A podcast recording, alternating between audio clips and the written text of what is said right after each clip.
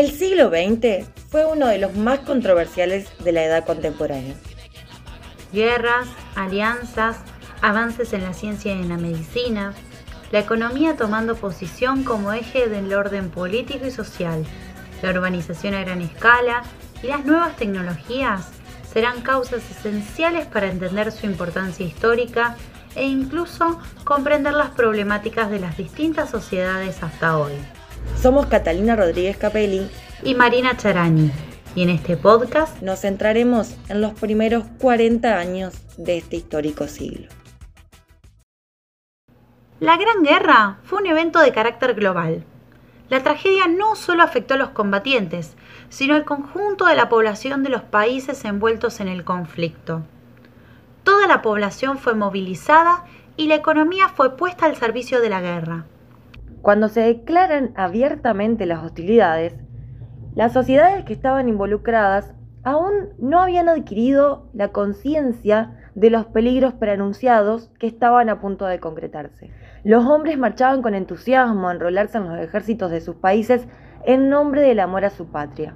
Eric María Remarque, en su libro Sin novedad en el frente, relatará con ojos de soldado su significado de esta guerra.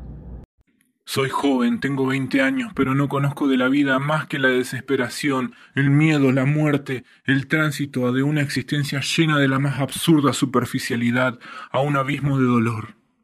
Veo a los pueblos lanzarse unos contra otros y matarse sin rechistar, ignorantes, enloquecidos, dóciles, inocentes.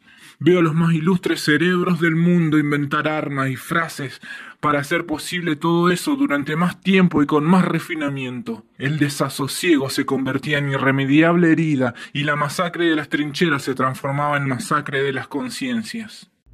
En 1917 ocurrieron dos hechos esenciales que marcaron el rumbo de lo que vendría después. Por un lado, la Revolución rusa y por el otro, el ingreso de Estados Unidos a la Gran Guerra. En 1860, la estructura social del imperio ruso era de carácter ampliamente feudal, con un campesinado sometido al atraso y a la miseria. La monarquía impulsó la industrialización de los años 70, que recibió el aporte de la inversión extranjera y contó con la ventaja de saltear algunas etapas iniciales, ya que había adoptado la tecnología avanzada de otros países y privilegió la instalación de unidades con alto nivel de productividad. Estas reformas contribuyeron a la modernización de Rusia, pero pretendían mantener el absolutismo y la estructura social de la que dependía. De esa manera, creció en el imperio ruso un proletariado industrial que muy rápidamente eh, tuvo una conducta combativa. La formación de grupos marxistas en Rusia, al calor de la rápida industrialización de esos años, salió dividido en dos grandes tendencias. Los mencheviques, que eran una minoría, encabezados por Juli Martov, y los bolcheviques, que eran la gran mayoría y estaban dirigidos primeramente por Lenin y después también se sumó Trotsky. Estos eran un pequeño partido de revolucionarios profesionales, organizados y disciplinados. En los bolcheviques prevaleció el voluntarismo político.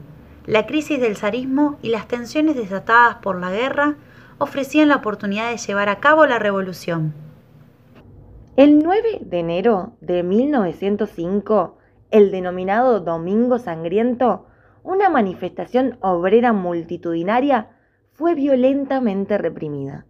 Ese mismo año, a mediados de octubre, la huelga general en Petrogrado, actual San Petersburgo, condujo a la creación del primer Soviet o Consejo integrado por los delegados de los trabajadores elegidos en las fábricas. En continuidad con el ciclo revolucionario, el 23 de febrero de 1917, gran parte de los obreros y amas de casa de Petrogrado fueron a la huelga. Para el 25 de febrero, todas las fábricas de la capital quedaron paralizadas. Aunque hubo algunos encuentros represivos, en general los soldados evitaron disparar contra los obreros. La mítica acción revolucionaria fue una construcción posterior inducida por los bolcheviques y con hondo arraigo en el imaginario sobre el Octubre Rojo, que dio por cerrado este ciclo iniciado en febrero. En Rusia ya no había espacio para una revolución democrática liberal, como pedían los mencheviques, y el poder quedó en manos del más radical y disciplinado partido de la izquierda, los bolcheviques, liderado por Lenin, quien había vuelto del exilio y estaba decidido a imponer la consolidación del poder burgués, propuso entregar todo el poder a los soviets, que contaban con el decidido reconocimiento de las masas radicalizadas. En la Primera Guerra Mundial, la neutralidad de Estados Unidos era insostenible en el tiempo. Su economía estaba fuertemente vinculada a la de los aliados occidentales y este conflicto reforzó esos vínculos. Con el desmoronamiento de los imperios centrales, el imperio otomano cae al igual que el astrohúngaro, los gobiernos provisionales pidieron el armisticio en 1918. Al año siguiente, los vencedores, es decir, Estados Unidos, Francia, Italia y Gran Bretaña, se reunían en Versalles para imponer los tratados de paz a los países que fueron considerados culpables de la Gran Guerra. No hubo paz negociada. Los vencidos debieron someterse a las condiciones impuestas por los vencedores.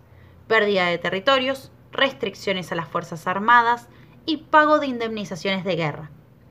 Alemania fue uno de los países más perjudicados. El Tratado de Versalles no podía ser la base de una paz estable.